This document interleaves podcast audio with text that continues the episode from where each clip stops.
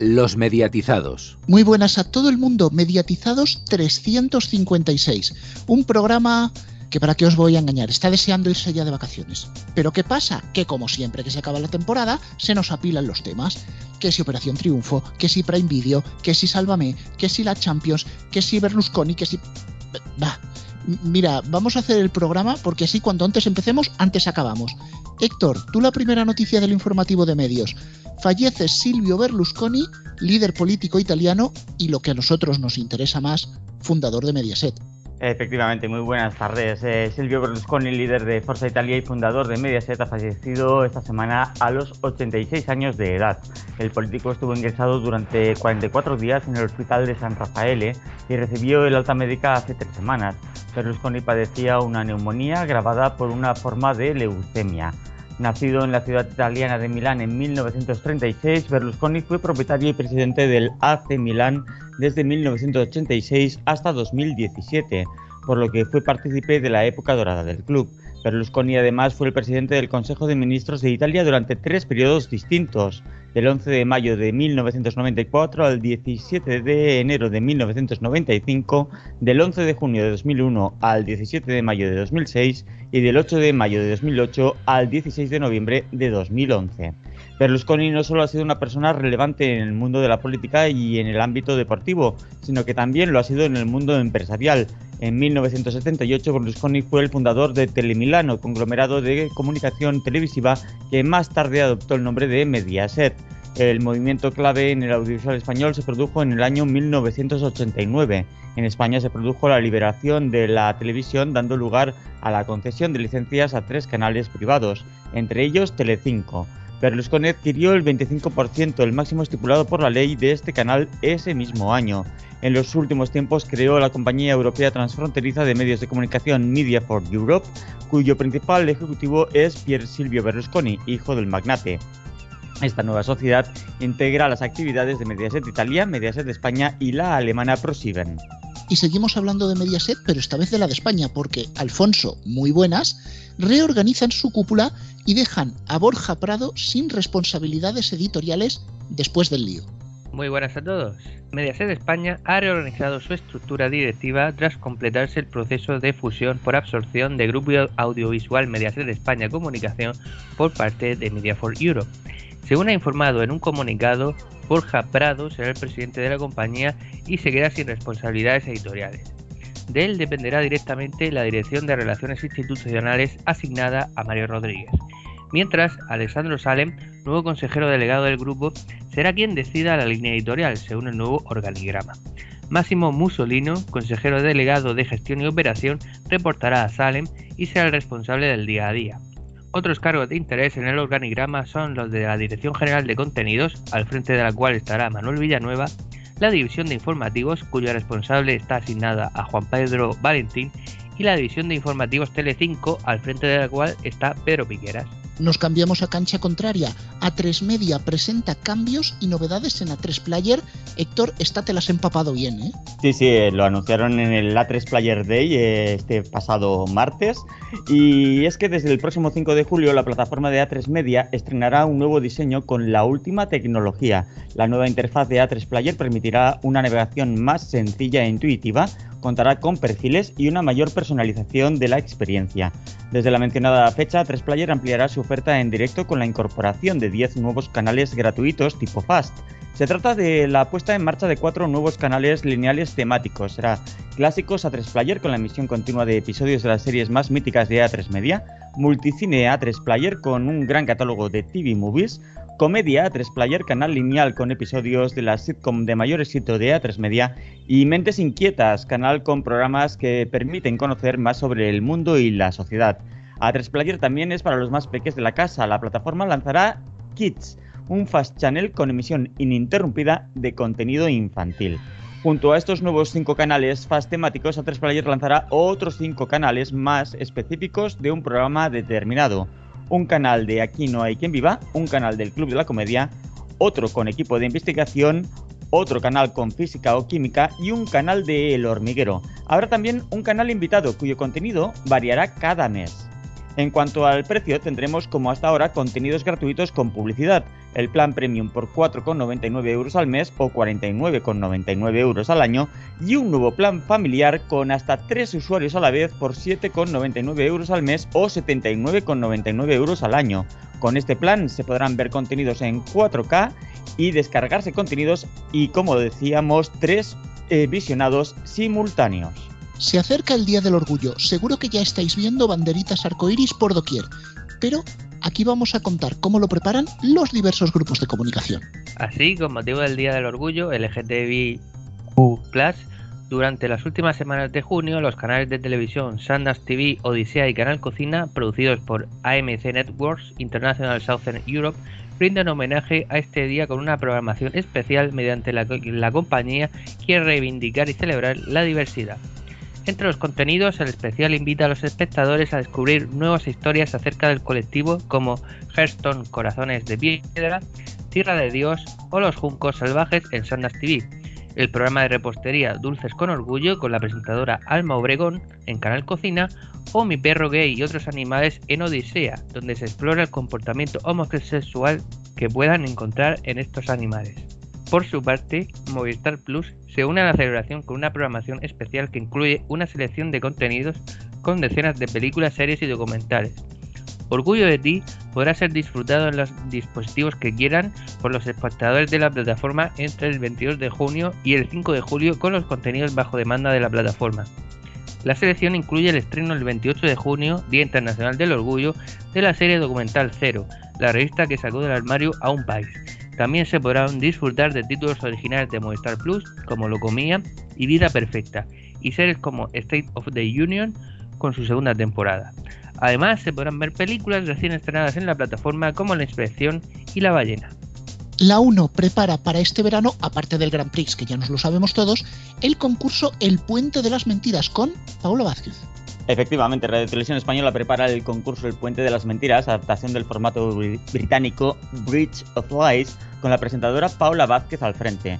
El espacio se emitirá este verano en el prime time de la 1 y es una producción de Radio Televisión Española en colaboración con Boxfish. Se trata de la primera venta internacional de este popular programa de juegos creado por STV Studios con licencia de BBC Studios.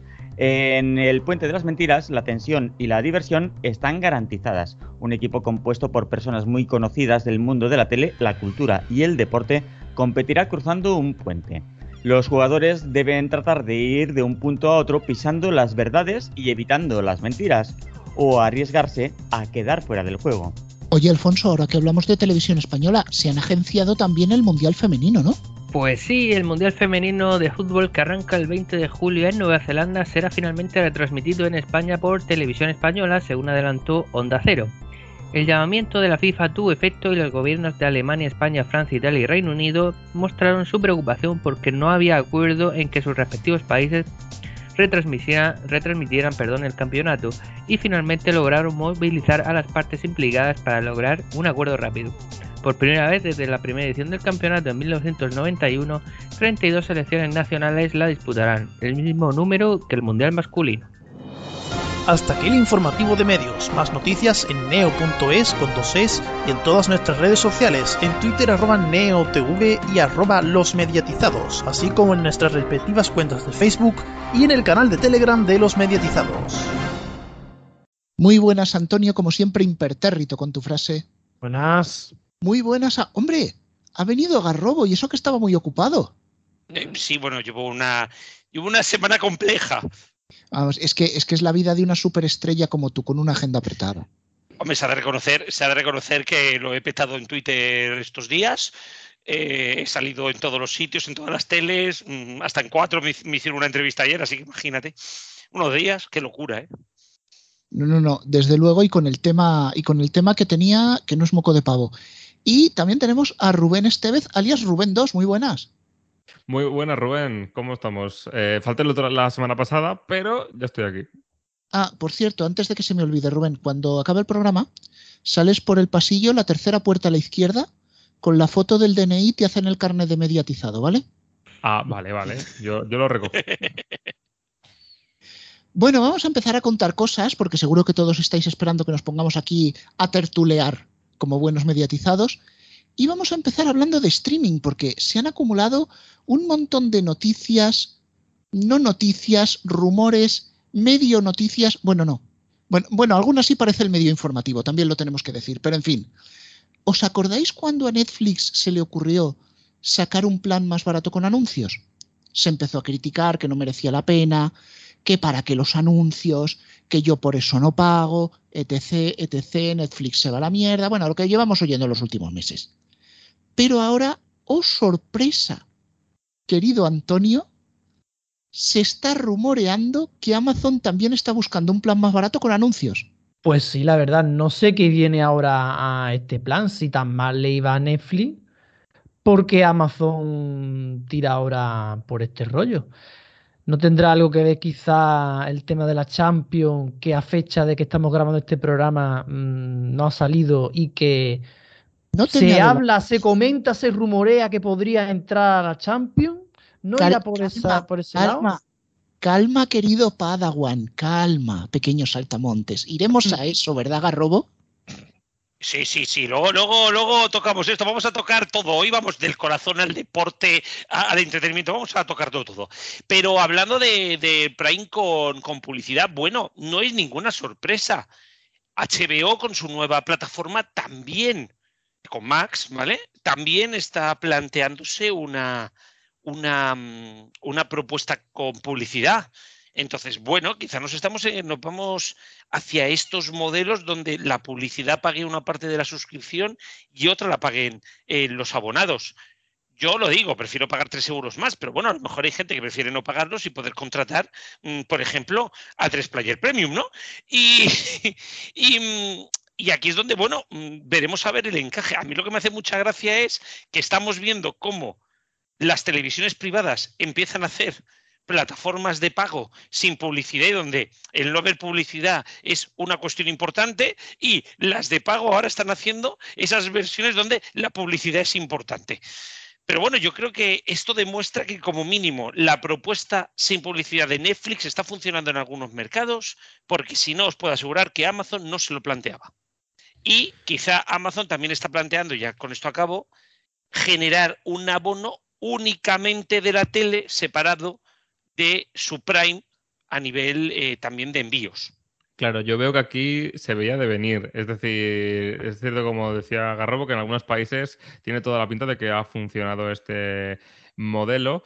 Para empezar, es más barato y segundo, yo creo que también en parte es como una fase, dentro una fase más o una de las fases últimas dentro de esa normalización del streaming. Si aquí en España eh, no solo del streaming, sino en general, eh, esa mentalidad de aceptar y estar dispuesto a pagar por eh, ver contenido que no sea de la TDT o de la televisión gratuita. Entonces, a partir de aquí, si se ha normalizado el pagar eh, por contenidos audiovisuales, pues de la misma manera también se puede normalizar empezar a ver cosas con publicidad. Y bueno, es un movimiento arriesgado porque justamente uno de los principales reclamos con los que las plataformas empezaron a, desembarcar en países, sobre todo como en España, era, mira, oye, vas a poder ver lo que quieras pagando y además eso te va a permitir que no tenga anuncios, que no sea esto un energy que tanta ilusión hace, ¿no? A veces. Eh, entonces, bueno, a ver cómo les va. A ver cómo les va, no veremos. Yo estoy teniendo miedo de una cosa, porque fijemos ahora mismo el precio actual del Amazon Prime. El Amazon Prime con todo, con envíos, libros, música, vídeo, todo. 5 euros mensuales y 4 euros si lo haces en un pago anual. Es obvio que si tú vas a ofertar una suscripción con anuncios, tendrás que hacerlo a un precio inferior, no lo vas a pagar igual y encima meter anuncios. Pero claro, si además puede ser lo que dice Garrobo, que separen esa suscripción de vídeo con anuncios del resto del Prime, con lo cual te estarían dando menos cosas, ¿hasta qué punto tienes que bajar el precio? Porque ya le estás quitando mucho. Pero, pero, aquí yo lo empiezo ya a coger un poquito por la tremenda, porque además sabiendo cómo se las gastan últimamente las plataformas, ¿no será que la suscripción de 5 euros acabe siendo la con anuncios y le peguen otro subidón a la sin anuncios como el del año pasado? Yo ahí lo dejo. Alfonso. Pues hombre, me parecería fuerte porque la última subida fue de 36 a 50 euros. que por cierto hace 15 días pagué yo. Así que espero que no. Y yo lo que iba a decir es que no, bueno, sobre lo que estabais comentando esto último, hay que decir que, que no solamente se habla de que esos planes tengan publicidad eh, en Amazon, en HBO y demás, sino que no se puedan acceder a todos los contenidos. Habrá que ver luego en la práctica en qué consiste, pero se habla de eso y, en Netflix me parece que tampoco se puede uno acceder a todos los contenidos. Y yo lo que quiero decir es que estará funcionando bien por lo que parecen estos planes, pero yo no los acabo de entender. Es decir, yo para ver una serie, una película con anuncios, es para eso tengo multitud de canales en la DDT nacional, mm, autonómica, local, si uno tiene una Smart TV, pues están los canales que tienen los televisores de Samsung, otra serie de canales gratuitos en otros televisores. Em, entonces, no sé, yo pagar, aunque sea una cantidad pequeña de dinero, por ver un contenido con anuncios, no, no, no lo entiendo. Alfonso, tú tienes, eh, tú tienes Vodafone, ¿no? Eh, sí. Estás pagando a XN, Fox, eh, todas estas que son canales con publicidad. Eh, sí, sí, es una manera de verlo. También te digo, a estas alturas creo que estoy pagando la televisión de Vodafone más por inercia que por otra cosa. Eh, sí, bueno, esto nos pasa, esto nos empieza a pasar a todos, ¿eh? Bueno, por, por inercia y por ver determinados contenidos deportivos.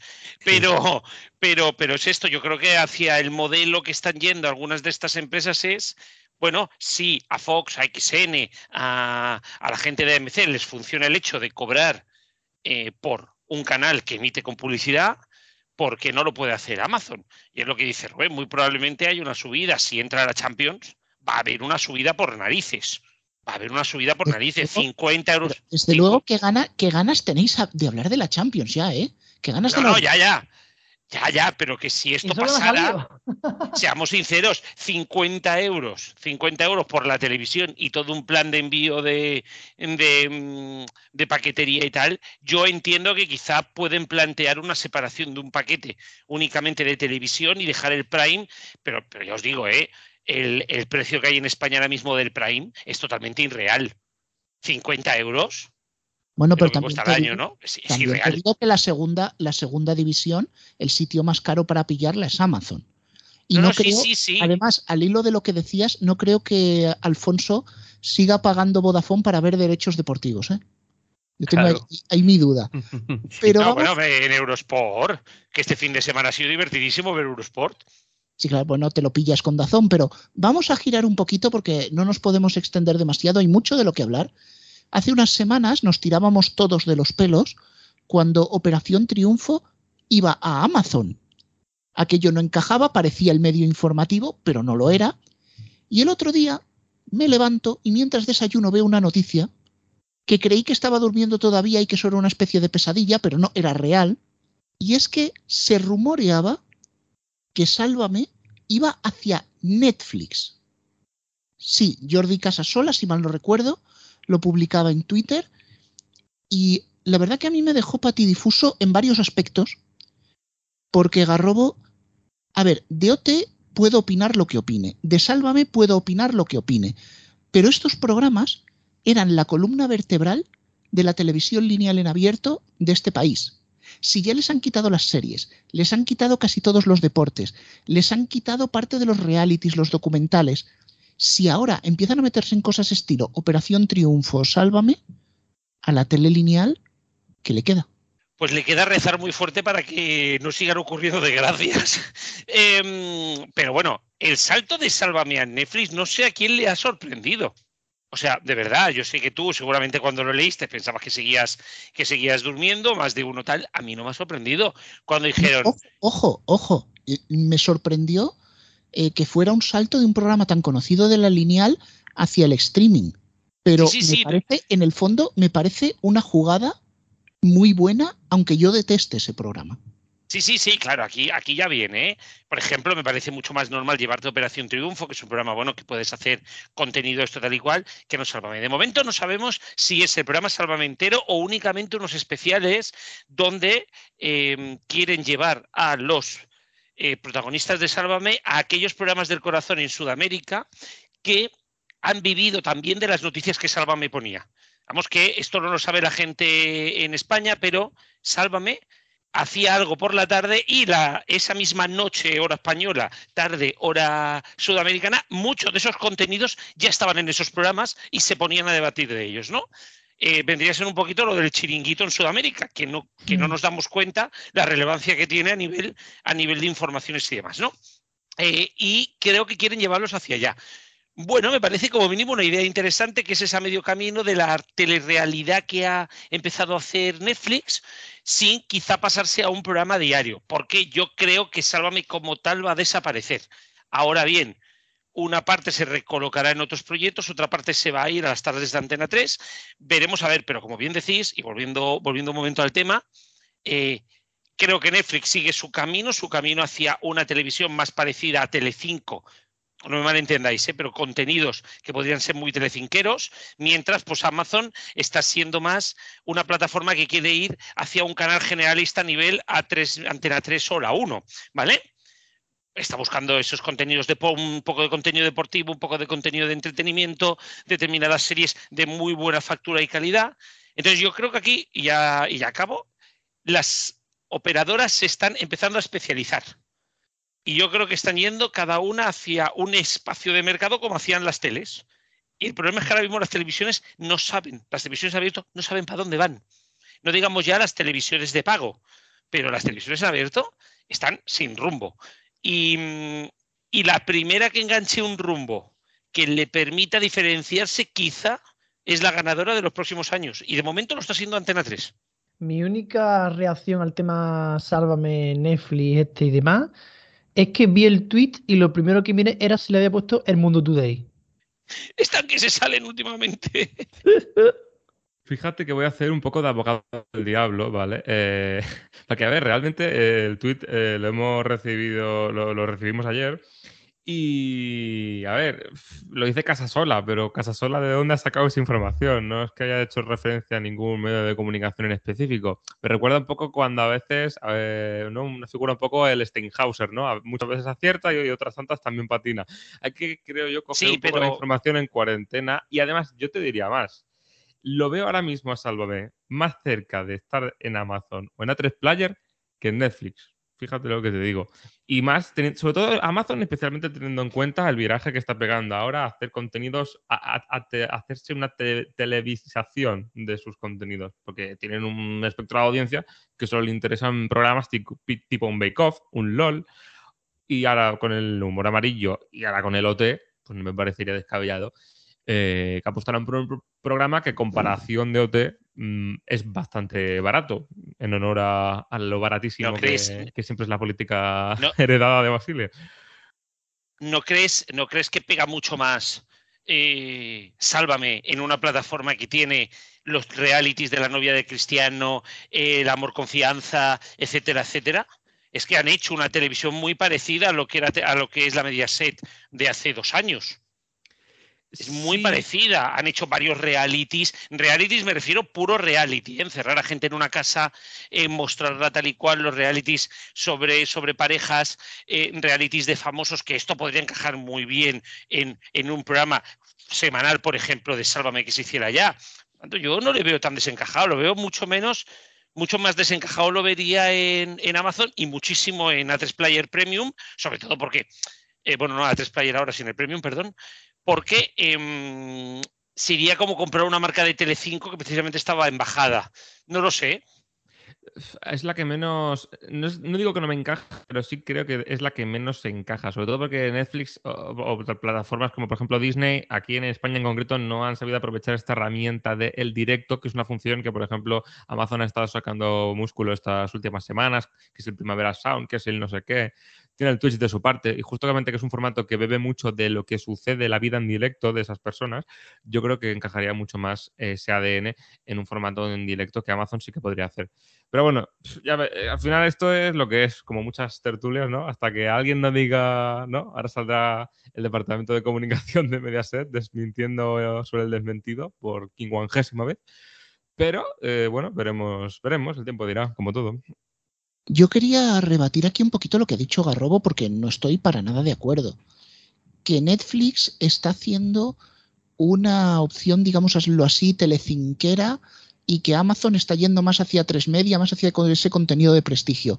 Primero de todo, es cierto que hay realities en Netflix, no los veo, pero están ahí para quien quiera verlos.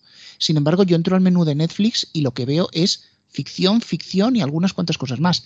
No tengo ni de broma la sensación de estar viendo un contenido de Mediaset.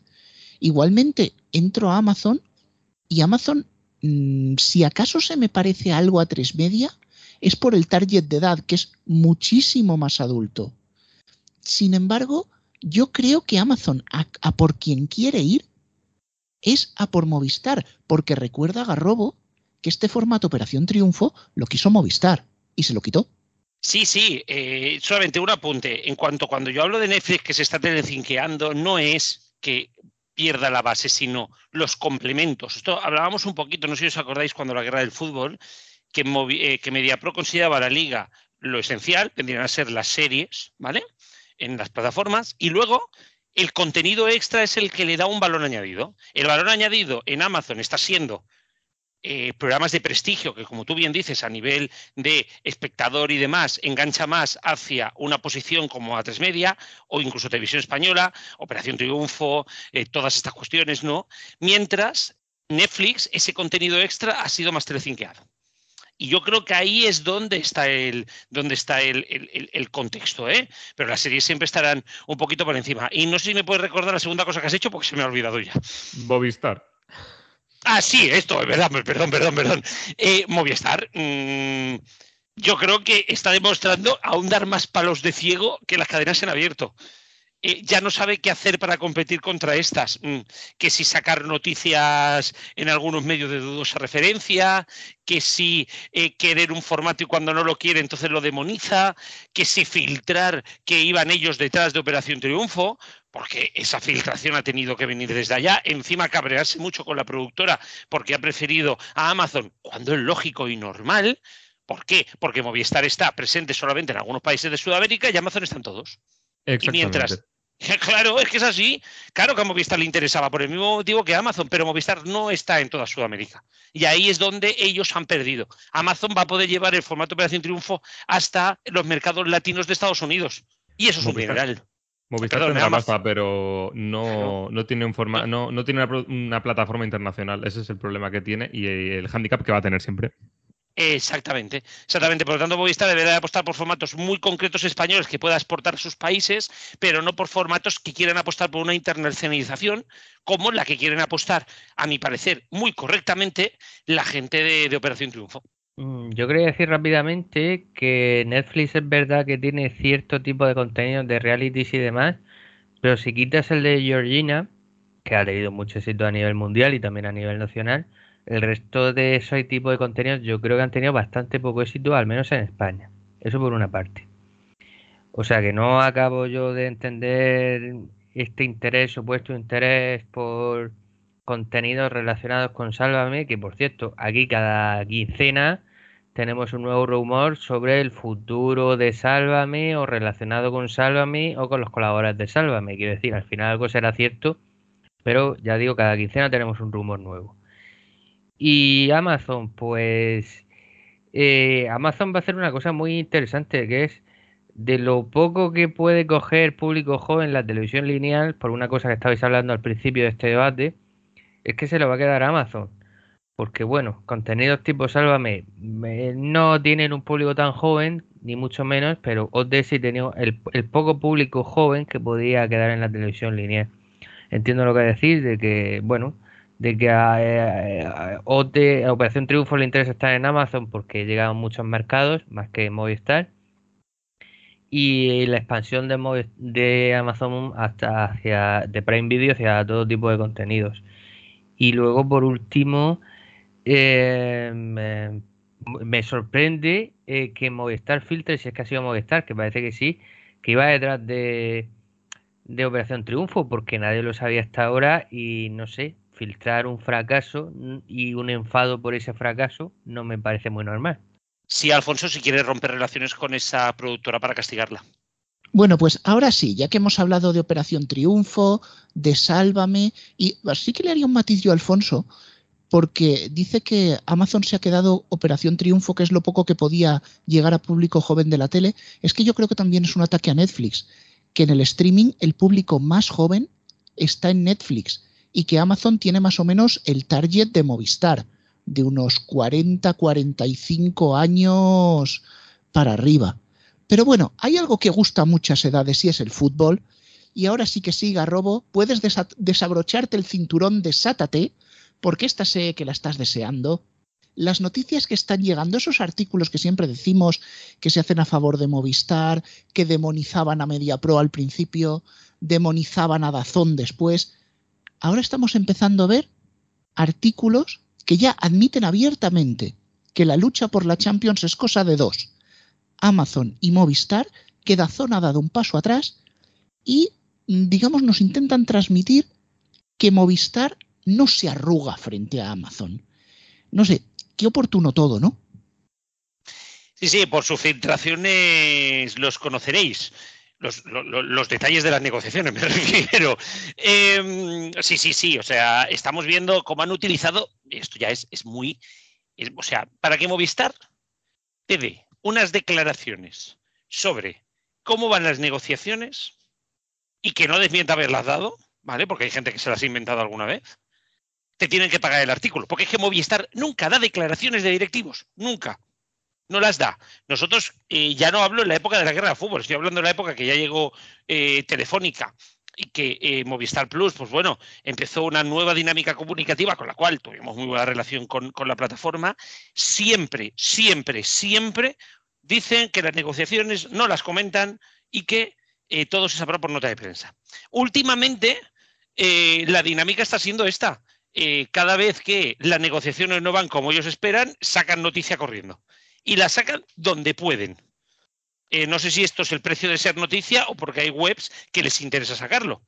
Pero eh, esta última noticia donde Movistar no se arruca delante de, Amazon, que es donde yo creo, es donde yo creo, Alfonso, que aquí ha girado también la filtración de Netflix, ahí la filtración de Operación Triunfo que esto viene todo dentro de una dinámica de Movistar por generar una confrontación ahora mismo con Amazon. El motivo, no la entiendo, yo creo que ya es dinámica de la propia tele.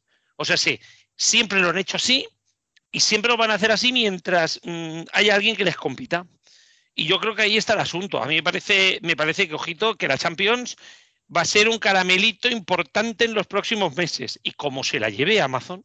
Ay, cómo se la lleve Amazon como se la lleve a Amazon, pero cuidado, porque si estamos hablando de que una de las posibles causas, remitiéndonos al principio del programa, ¿no? De que, ojo con subir cuotas, igual la gente prefiere pagar por algo eh, menos con tal de soportar la clavada, eh, la Champions supondría una clavada seguro, una subida de precios, a unos niveles de que, por ejemplo, mi padre está metido en mi plan de estudiante porque le sale una clava menos, ¿sabes? Entonces, yo creo que cuidado, si se mete en la Champions, la subida del Prime creo que sería bastante gorda y no sé si todo el mundo estaría dispuesto a aceptarla. Y respecto a Movistar, eh, también un poco en consonancia con todo lo que se ha comentado del programa por motivos diferentes. Movistar está entrando en una dinámica de pataleta, de niños chicos sobre pataleta, que yo creo que dentro de nada van a poder abrir Movistar Growware, porque es lo que tú dices, se lo dedican a a tirar mm, caquita básicamente por pagando a medios, si no, no dan una comunicación eh, al uso o más transparente. Así que yo qué sé, eh, solo por coger palomitas y que les fastidie un poco, aunque me suba un poco la cuota, me gustaría que se lo quedara Amazon, solo para ver la cara de Movistar.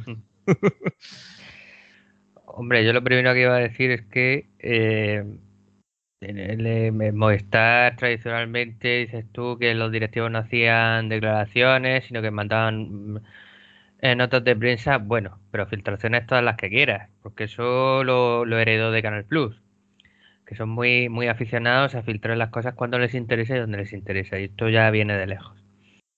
Eh, otra cosa es que últimamente, pues como estabais diciendo, filtran más pataletas que otra cosa. En cuanto al, al, fútbol y la Liga de Campeones, bueno, pensemos que hay otra posibilidad, y es que no se lo quede uno u otro, sino que en parte se lo quede uno y en parte se lo quede otro porque normalmente la UEFA hace varios paquetes y es cierto que últimamente todo se lo ha quedado Movistar. pero que habría la posibilidad de algún tipo de reparto en plan. Amazon se queda con, con uno de los partidos del martes y el resto de los españoles y el resto Movistar o cosas por el estilo. Todo es posible. Sí, sí, sí.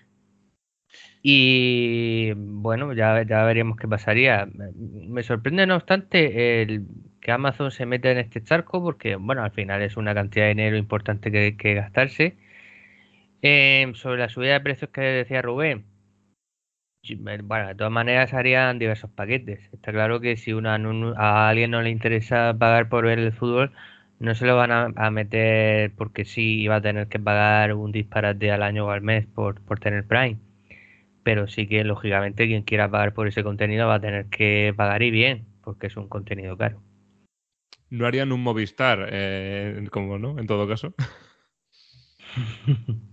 Bueno, pero es que fijaos que tenemos una especie de mimetismo entre las dos, porque Amazon está cogiendo contenidos que podrían ser perfectamente carne de Movistar. Y sin embargo vemos a Movistar cada vez haciendo más paquetes separados estilo channels porque quieren copiar la táctica de Amazon. No sé, es como que van las dos al mismo sitio y qué curiosidad, como yo decía antes, las dos que coinciden en Target. Pero yo quiero poner el foco sobre la que es tercera en discordia, que es Dazón. Hasta hace poco todos pensábamos que la lucha de la Champions iba a ser Movistar Amazon. Perdón, Movistar Dazón y ahora es Movistar Amazon. Dazón parece haber dado un paso atrás. Hace unas semanas yo decía que Movistar y Dazón, una está tiesa de pasta y otra se va a gastar un pastizal en deportes, pero no sabemos cuál es cuál. Bueno, si esto es así, deberíamos entender que Movistar está recortando todo lo que puede porque va a lanzar un órdago a la Champions y Dazón, digamos que se ha quedado atrás, ha dicho, esta no es mi lucha, se me puede ir demasiado dinero y a lo mejor no estoy del todo bien, voy a esperar a que estos se arreglen y luego quizás Garrobo empezar a meterse a renovar otros deportes, porque acuérdate que también hubo rumores de la Euroliga que al final desaparecieron. Eh, sí, bueno, yo creo que esos rumores salieron totalmente acompasados. Yo creo que aquí donde está el asunto es cuál es el objetivo de Dazón. El objetivo de Movistar es muy claro, tener el máximo de deportes para que todo el mundo pase por su plataforma. ¿Cuál es el objetivo de Dazón? Ser esencial para que todas las plataformas quieran tener Dazón. Y aquí hay una, una, cuestión importante. Ahora mismo a Dazón tú piensas y dices, bueno, si la Champions se la queda Amazon, como bien dice Alfonso, yo no creo que se quede el 100% de la Champions, pero si se queda el partido más importante de los martes y de los miércoles, eh, tú necesitas Dazón para ver la Champions. Porque lógicamente mm, te destroza quedarte, que, mm, quedarte sin solamente viendo el otro paquete, ¿no? Y tú imagínate, pues Dazón se queda con, o imaginaos que se queda con toda la Champions. Eh, perdón, en Amazon se queda con la Champions. Dazón es un canal extra dentro de, Amazon. Hostia, pues imaginaros lo que sería, pues ellos qué tienen, ellos tienen Media Liga, ellos tienen la Fórmula 1, las motos, que han hecho, han conseguido un paquete que, si bien por sí solo quizás no vende 100%, empaquetado con lo demás todo el mundo lo quiere. ¿Quién tiene la Media Liga en Movistar y dice, no, no quiero los canales de Dazón? Hombre, no me fastidies. Todo el mundo quiere Dazón por Fórmula 1 las motos y, eh, y la media liga. En Amazon, tres cuartos de lo mismo. Si entra la Champions, a lo mejor hay gente que dice, bueno, pues mira, ya que lo tengo aquí, engancho Dazón. ¿No? Yo creo que esa es la estrategia. Aquí hay que diferenciar cuál es la estrategia. El ser esencial dentro de otro paquete o ser el paquete esencial que todo el mundo quiere. Y yo creo que ahí juegan en dos ligas diferentes y que Dazón ha visto que ahora mismo meterse en esta guerra de la Champions quizá no le interesa. Tienes media liga, tienes que renovar la Fórmula 1, tienes, acabas de renovar las motos, ¿no? Tienes que renovar la Euroliga, que también te es esencial, porque si el ACB y la NBA están en Movistar, la gente quiere la Euroliga, ¿no? Entonces te contratan también. Recuerda que la NBA se renueva este año también. Sí, sí, pero que a lo mejor deciden ni cogerla. Dicen, oye, pues quédate tú la NBA, porque a mí lo que me interesa es que los abonados de Movistar, que están allí por el básquet, también me quieran a mí. ¿Sabes? Que muchas veces es también este juego, que yo creo que ahí está Dazón y que quizá no estamos sabiendo leer cuál es la estrategia de Dazón. O yo sí llevo diciéndolo tiempo, que quizá pensamos que Dazón quiere todos los contenidos como los ha querido toda la vida Movistar y quizá Dazón no está buscando eso. Y no es por motivos económicos, sino que es por estrategia de colocación de su paquete. qué mal suena esto de colocar un paquete. Bueno, eh, eh, pero.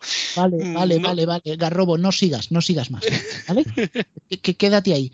Bueno, eh, Alfonso, me temo que esta semana la Champions en deporte ya no la tenemos, ¿no? Pues no, porque ya tenemos campeón, pero sí que tenemos eh, fútbol de selecciones. La Liga de Naciones vive sus últimos partidos y lo podremos ver en la 1 de Televisión Española. A la hora de hacer este programa no sabemos si España juega esa final y tendremos, que, y que será el domingo a las 9 menos cuarto, pero sí que tenemos más fútbol de selecciones porque la semana que viene arranca el Europeo Sub-21 en Georgia y Rumanía. El miércoles debut de España precisamente ante Rumanía a las 9 menos cuarto. El torneo lo ofrece Teledeporte. Por otra parte, el sábado se decide cuál será el tercer equipo de segunda división en ascender a primera. Tenemos la vuelta entre Levante y Deportivo a las 9 de la noche por Vamos, Movistar La Liga y la Liga Smart Bank TV. Y cambiamos de deportes por fin. En balonmano se cierra la temporada con la disputa de la Final Four de la Liga de Campeones. El sábado a las 3 y cuarto, Barcelona-Magdeburgo en Teledeporte. La final será el domingo a las 6 de la tarde. Lo televisa Teledeporte, como hemos comentado. En la ACB llega la gran final entre Real Madrid y Barcelona. El primer partido será el viernes a las 9 de la noche, el segundo el domingo a las 6 y media, el tercero el martes a las 9, el posible cuarto el jueves que viene a las 9 de la noche y el posible quinto el domingo 25 también a las 9 de la noche. Los partidos los ofrece Vamos y Deportes por Movistar Plus. En la Liga Nacional de Fútbol Sala comienza la final también al mejor de 5. El viernes noche primer partido entre Barça y Jaén y el domingo el segundo partido. Se lo ofrece la Liga Sport. Y ahora vamos al motor, donde tenemos un fin de semana completo. El sábado a las 3 la carrera la Sprint en MotoGP y el domingo las tres carreras. A las 11 Moto 3, a las 12 y cuarto Moto 2 y a las 2 de la tarde MotoGP. Y para finalizar el día a las 8 de la tarde Gran Premio de Canadá de Fórmula 1. Y finalizamos con un clásico de estas fechas, el torneo de fútbol 7 Alevín que cada año organiza la Fundación de José Ramón de la Morena y que este año llega a su edición número 30. Gol emitirá los principales partidos. Bueno, de deporte tenemos bastante, pero Héctor, en el seriando también vienes con una ristra, ¿no? Es que vienes con dos folios. Sí, sí, sí, casi, pero mira, como los guionistas están en huelga, pues esta semana me pongo yo en huelga de series también, ¿vale? Pero bueno, solo os digo de series que no dejéis de ver eh, Silo en Apple TV Plus, que encara sus tres últimos episodios, y que este mismo jueves llega la sexta temporada de Black Mirror a Netflix. Pero esta semana os propongo que veamos películas. Y es que Netflix estrena este viernes la secuela de la taquillera película de acción de Tyler Rake. Tras sobrevivir de milagro en la primera entrega, el australiano Rake, mercenario de operaciones encubiertas, vuelve con otra misión letal, sacar de la cárcel a la familia de un despiadado gángster georgiano. Por otra parte, también este viernes, Hugh Jackman estrena la cinta El Hijo en Prime Video, tras el éxito de El Padre, con la que se alzó con el premio Oscar a Mejor Guión Adaptado el director Florian Zeller, llega con El Hijo, en la que Peter, interpretado por Hugh Jackman, es un hombre ajetreado con su trabajo y la familia que ha formado junto a su nueva pareja Emma, con quien acaba de tener un bebé. Un día su exmujer Kate vendrá en su busca reclamando su atención porque el hijo adolescente que tienen en común, Nicholas, empieza a encontrarse en problemas. Peter deberá manejar el estrés laboral y la responsabilidad de ser la figura paterna de dos familias que lo necesitan como padre. Y este fin de semana Paramount Network nos propone el ciclo Enfréntate a tus miedos. El sábado a partir de las 3 y media de la tarde una plaga de cucarachas hará tam- tambalear la estabilidad de los habitantes de Nueva York en Mimic. Después será el turno del remake del clásico de terror dirigido por Joe Dante, Piraña 3D, y su secuela Piraña 2 3DD, en la que las pirañas se abrirán paso a través de las tuberías llegando a hogares, piscinas e incluso a un parque acuático.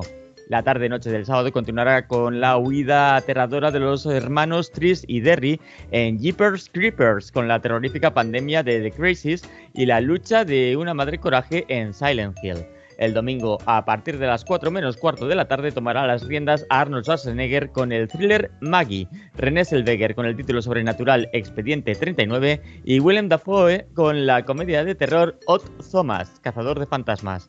La quinta final a este especial la pondrá a las 10 de la noche el estreno en el canal de Overlord, en el que un grupo de paracaidistas estad- estadounidenses se dan cuenta de que algo raro está ocurriendo en una aldea ocupada por los nazis y el thriller fantástico interpretado por Nicolas Cage, El portal del más allá.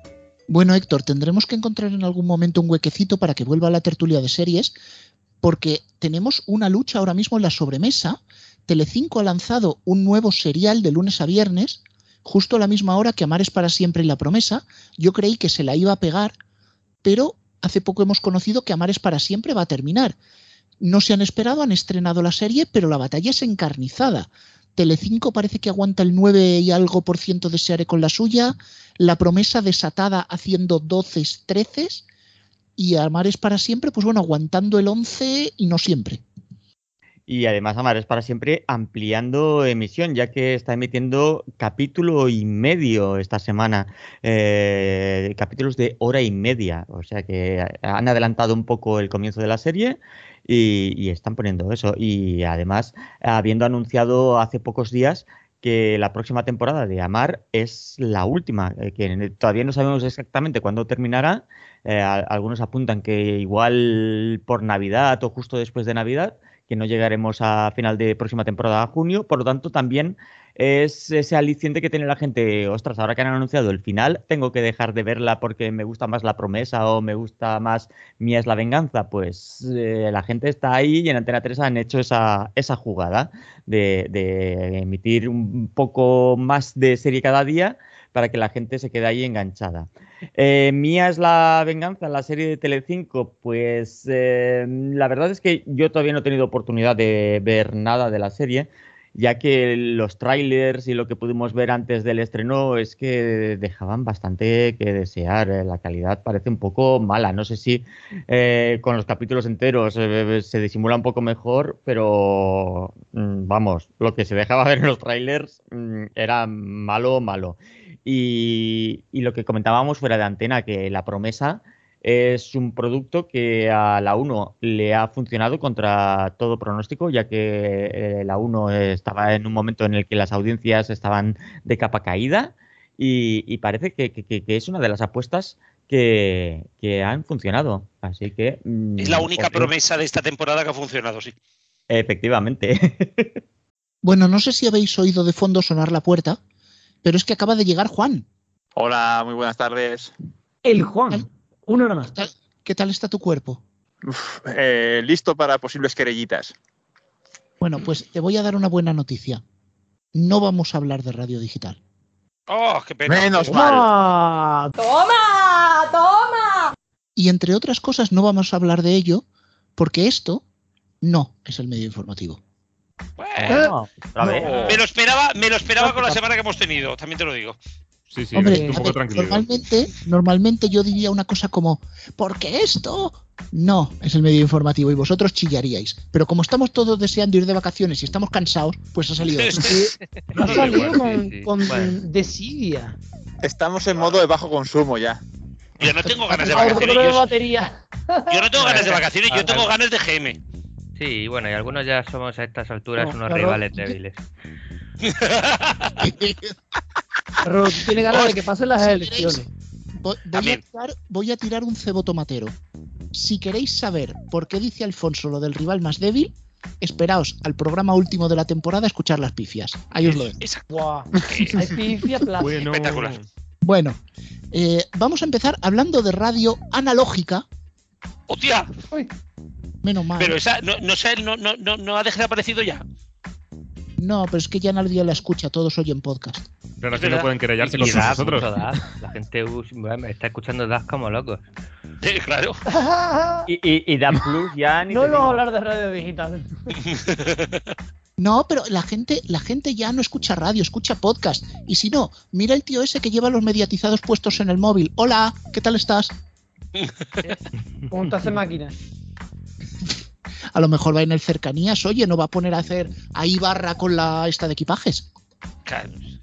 En fin, bueno, bueno, vamos a hablar de radio y en este caso me toca felicitar a Cadena 100 y a Europa FM. ¿Y eso? Miedo me da.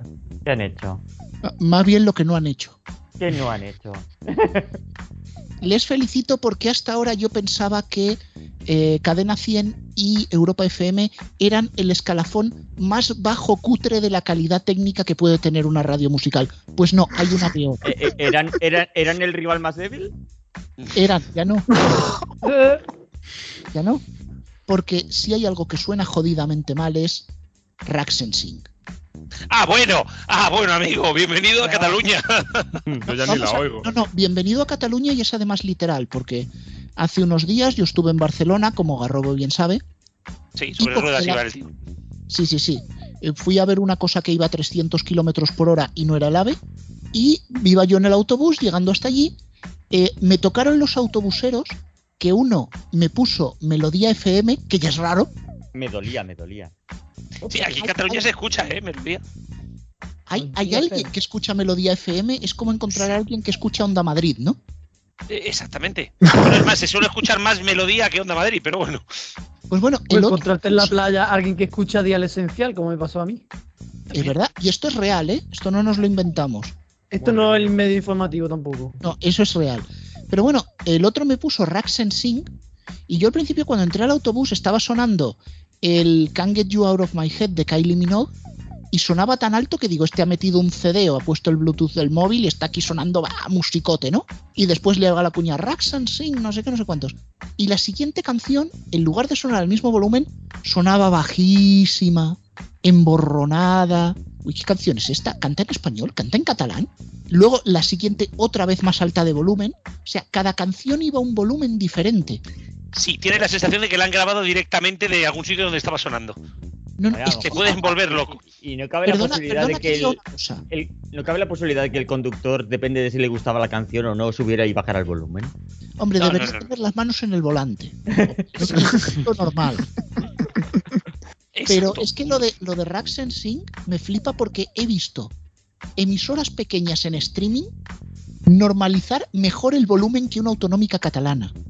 Pero ya no es que es el volumen, es que algunas canciones parecen como las que te bajabas del, del emule y del cazá, que no sabías lo que eran y te sonaban luego como una lata sonando. Pues había canciones que sonaban 64K, ¿no? de cuatro cacas. Hacía canciones altísimas, canciones bajísimas, canciones con muy poco rango dinámico, canciones chillonas con los agudos subidos. Claro. Es como que algunas las tenían del CD, las han ripeado, otras de Ritmonet las pusieron altas, como siempre vienen en Ritmonet, como venían, y otras se la bajaron del emule, sonaban poco y ¿para qué vamos a comprobar? ¿Por qué te piensas, por qué te piensas que yo cuando escucho a los 40 no me suena mal? Pues claro, cuando tienes el oído ya Rax en Sync te vale cualquier cosa. Lo tiene hecho ya al, a, a la de migrancia Eh, sí. Pre- Sí, a y ver, luego es curioso porque luego tienes, luego tienes el grupo Flash que suena, que da gusto. Claro, pero a ver, eh, ya es que no es un oído como el mío que te diferencia un MP3 de 128 de un MP3 de 320. Sí, pero ya es- a esos niveles. Aquello sonaba rematadamente mal. Pero es que además, en mitad de, de- de la fórmula, que era fórmula de ordenador, porque no había ni locutor aquella mañana, es que aparecían los silencios típicos de 2-3 segundos de Europa FM. Yo, vamos, es que, es que me imagino al técnico programando ahí. ¿Qué me queda para programar el fin de, se- el fin de semana? Cinco minutos. Vaig, adeu. Marchu. Marchu, Marchu. Marchu, bueno, no, vaig. Aquí es diu vaig. Sí. Vale, o vale. plegu, plegu. O plego. Aneu-vos a la merda, també, sí, se pot dir muchas cosas, sí. A, a mediatitzar. Aquí es que deu. Catalán con los Bueno, mediatizados. ce- bueno, cerremos esta sesión del Instituto de Estudios Catalans por ahora. Aquí comença els mediatitzats. No, estaría, no estaría ni mal porque hace la tana que no hacemos un programa del Mediatisats, pero bueno. Sí, sí, y- sí, y- bueno. y ya Sí, También te tocaría. digo, y mucho ya hablar de Rax en sí, pero Spotify como la mierda. Tranquilos, Héctor y yo tenemos preparado uno para el cierre de Apun. Eh, lo doblaremos al castellano, ¿no? También, sí, como, como, como citas, no, lo haremos en castellano y lo doblaremos al catalán, como citas Barcelona. No, mejor lo hacéis subtitulado, que vayan leyendo. Eh, exactamente, así el podcast. Me parece bien. Eh, bueno, a ver, vamos a ir ya con otra noticia y es que esto es real. El Real Madrid se suma a la fiebre de las OTT, lanza su plataforma con un precio de 35 euros anuales. Sí, Esto es real. Flipado de la Sí, Sí, semana. sí, por señores. eh, quieren meter contenido del Real Madrid en una OTT de pago, pero tienen un bonito canal de TDT que ponen dos y tres películas diarias. Películas. Yo les hago una sugerencia desde aquí. Que cambien el nombre del canal a Real Madrid Movies y lo pongan a 1,49 en Movistar. Exactamente. Iba a decir. Perdona, perdona Rubén, pero es que me lo acabo de imaginar. Perdona que, perdona, eh, pero es que me lo acabo de imaginar y no lo veo tan descabellado. Yo te digo una cosa, si Movistar nos está escuchando, lo mismo lo hacen. Sí, es que empiezo a pensar que en el medio informativo lo que, eh, mientras esto es una sección de humor, viene a ser un libro de instrucciones para Movistar, últimamente. Yo me remito a lo que dije la semana pasada, Losing the Sky with Diamonds. Volviendo a lo de Real Madrid, eh, todo el mundo cuando nos enteramos de la noticia diciendo, aquí no se va a abonar ni el gato. Pero lo más divertido de todo esto es que al Real Madrid se la suda si nadie se abona. ¿Por qué? Vamos a leer el subtitular de esta noticia. El Club Blanco ha presentado Real Madrid Play, que también ponerle el Play detrás es un alarde de originalidad que te cagas. Como CMM. Pues Sí, bueno, a cuál que le pones Play. Play, Play Plus o Flix, una de esas tres. Bueno, también, también por ejemplo, tienes Coldplay. Voy a seguir leyendo. Sí, mejor, Voy a mejor. hacer que A no tu lo he casa. No, no he oído el chiste malo. Sigo. Un proyecto que ya había anunciado y por el que aspiraba a captar 8 millones de euros de los fondos europeos destinados al desarrollo audiovisual. ¡Ah, vale! Oh, ¡Ah, bueno! Han, can- cantado subvención. Trincando fondo europeo. Aquí trinca todo Dios. Billets, billets. Voy a pedir yo un fondo europeo a ver si me lo dan. hombre, yo te digo una cosa. Si a Pablo Iglesias le han dado 3 millones de euros para montar una tele, al Real Madrid le van a dar 8 millones de euros para montar una OTT, tío, yo con un milloncito para Music Up me conformo, ¿sabes? Soy así. Es lo que iba a decir. No, pero podemos pedir, podemos pedir dos, uno para RFC y otro para Music Up. Hombre, tú mira las subvenciones del catalán ya que estamos, y si tenemos que Sí. hacer Music Up Cataluña, pues se hace. y Andorra. Sí, ¿Vale? Cierto, Music- cierto. music y le cogemos jingle a máxima. En fin, pues la verdad, hombre, yo cuando vi el titular dije, aquí no se abona ni el gato, pero cuando leí lo de la subvención lo entendí. O sea, eh, si aquí viene una productora independiente, alguien con un proyecto innovador, algo realmente de calidad, mucho me temo que esos 8 millones que se pueda llevar el Real Madrid, pues estarían mejor en otro sitio. Sí, bastante. Bueno, pero ¿quién te dice que no va a mandar esos 8 millones a otra parte? lo, va- lo va a mandar a otra parte, algún fichaje seguro. Bueno, Mbappé. pero, eh, yo que- quería decir en serio que, que aspire a que le den ese dinero no quiere decir que se lo vayan a dar. Yo aspiro a muchas cosas en esta vida y no todas las consigo. ¿eh? ¿No? Hombre, también, también hay futbolistas que aspiran muchas cosas. También, también, también. Y, y gente que no es futbolista también, ¿eh? Sí, sí, sí, sí, sí, sí. Incluso en los medios. Pero vamos a cambiar de tema antes de que llegue la querella. Y esta noticia es, es real y es simpática, sobre todo Garrobo se, se rió bastante, aunque los dos sabemos por dónde van los tiros. Ispasat trabaja para poder hablar con el móvil desde la Luna en 2030. Exactamente. Esto es real. Ah, o sea, puedes tener cobertura en la, en la luna, pero después voy por la carretera y viene un túnel de dos kilómetros y se me va la cobertura. Ah. Exactamente. Yo no tengo cobertura en mi casa y voy a poder hablar con el móvil desde la luna. Sí, Ah, perfecto. Va a haber antes cobertura en la luna que en tu pueblo. exactamente. También es ¿Se va a cierto que será con teléfono luna satélite. Radio María? Seguro. ¿eh? Seguramente, no, no, eso seguro. Eso seguro. O sea, o sea, mm, Radio María y una emisora latina van a estar sonando allá seguro. O sea, antes de Sí, empezar. La sí, gozadera. Si es que si- y eso está y eso suponiendo que Radio María no se reciba ya en la luna, que es mucho suponer también. Bueno, no, hay que. A ver, es entendible, porque pensar que viene desde el cielo la emisión. Entonces, claro, pues pasa primero por la luna. Ya se estará escuchando seguramente en la luna. Yo lo que estoy pensando es que Neil Armstrong tuvo suerte que pudo decirlo de un paso para el hombre cuando no había empezado a emitir Radio María, que si no se le mete. Exactamente. Imagínate. ¿Y para cuándo, eh, para cuándo radio digital en la luna? Eh, no, esto, tranquilo, que eh, el mus de Valencia también estará sonando por allá, seguro.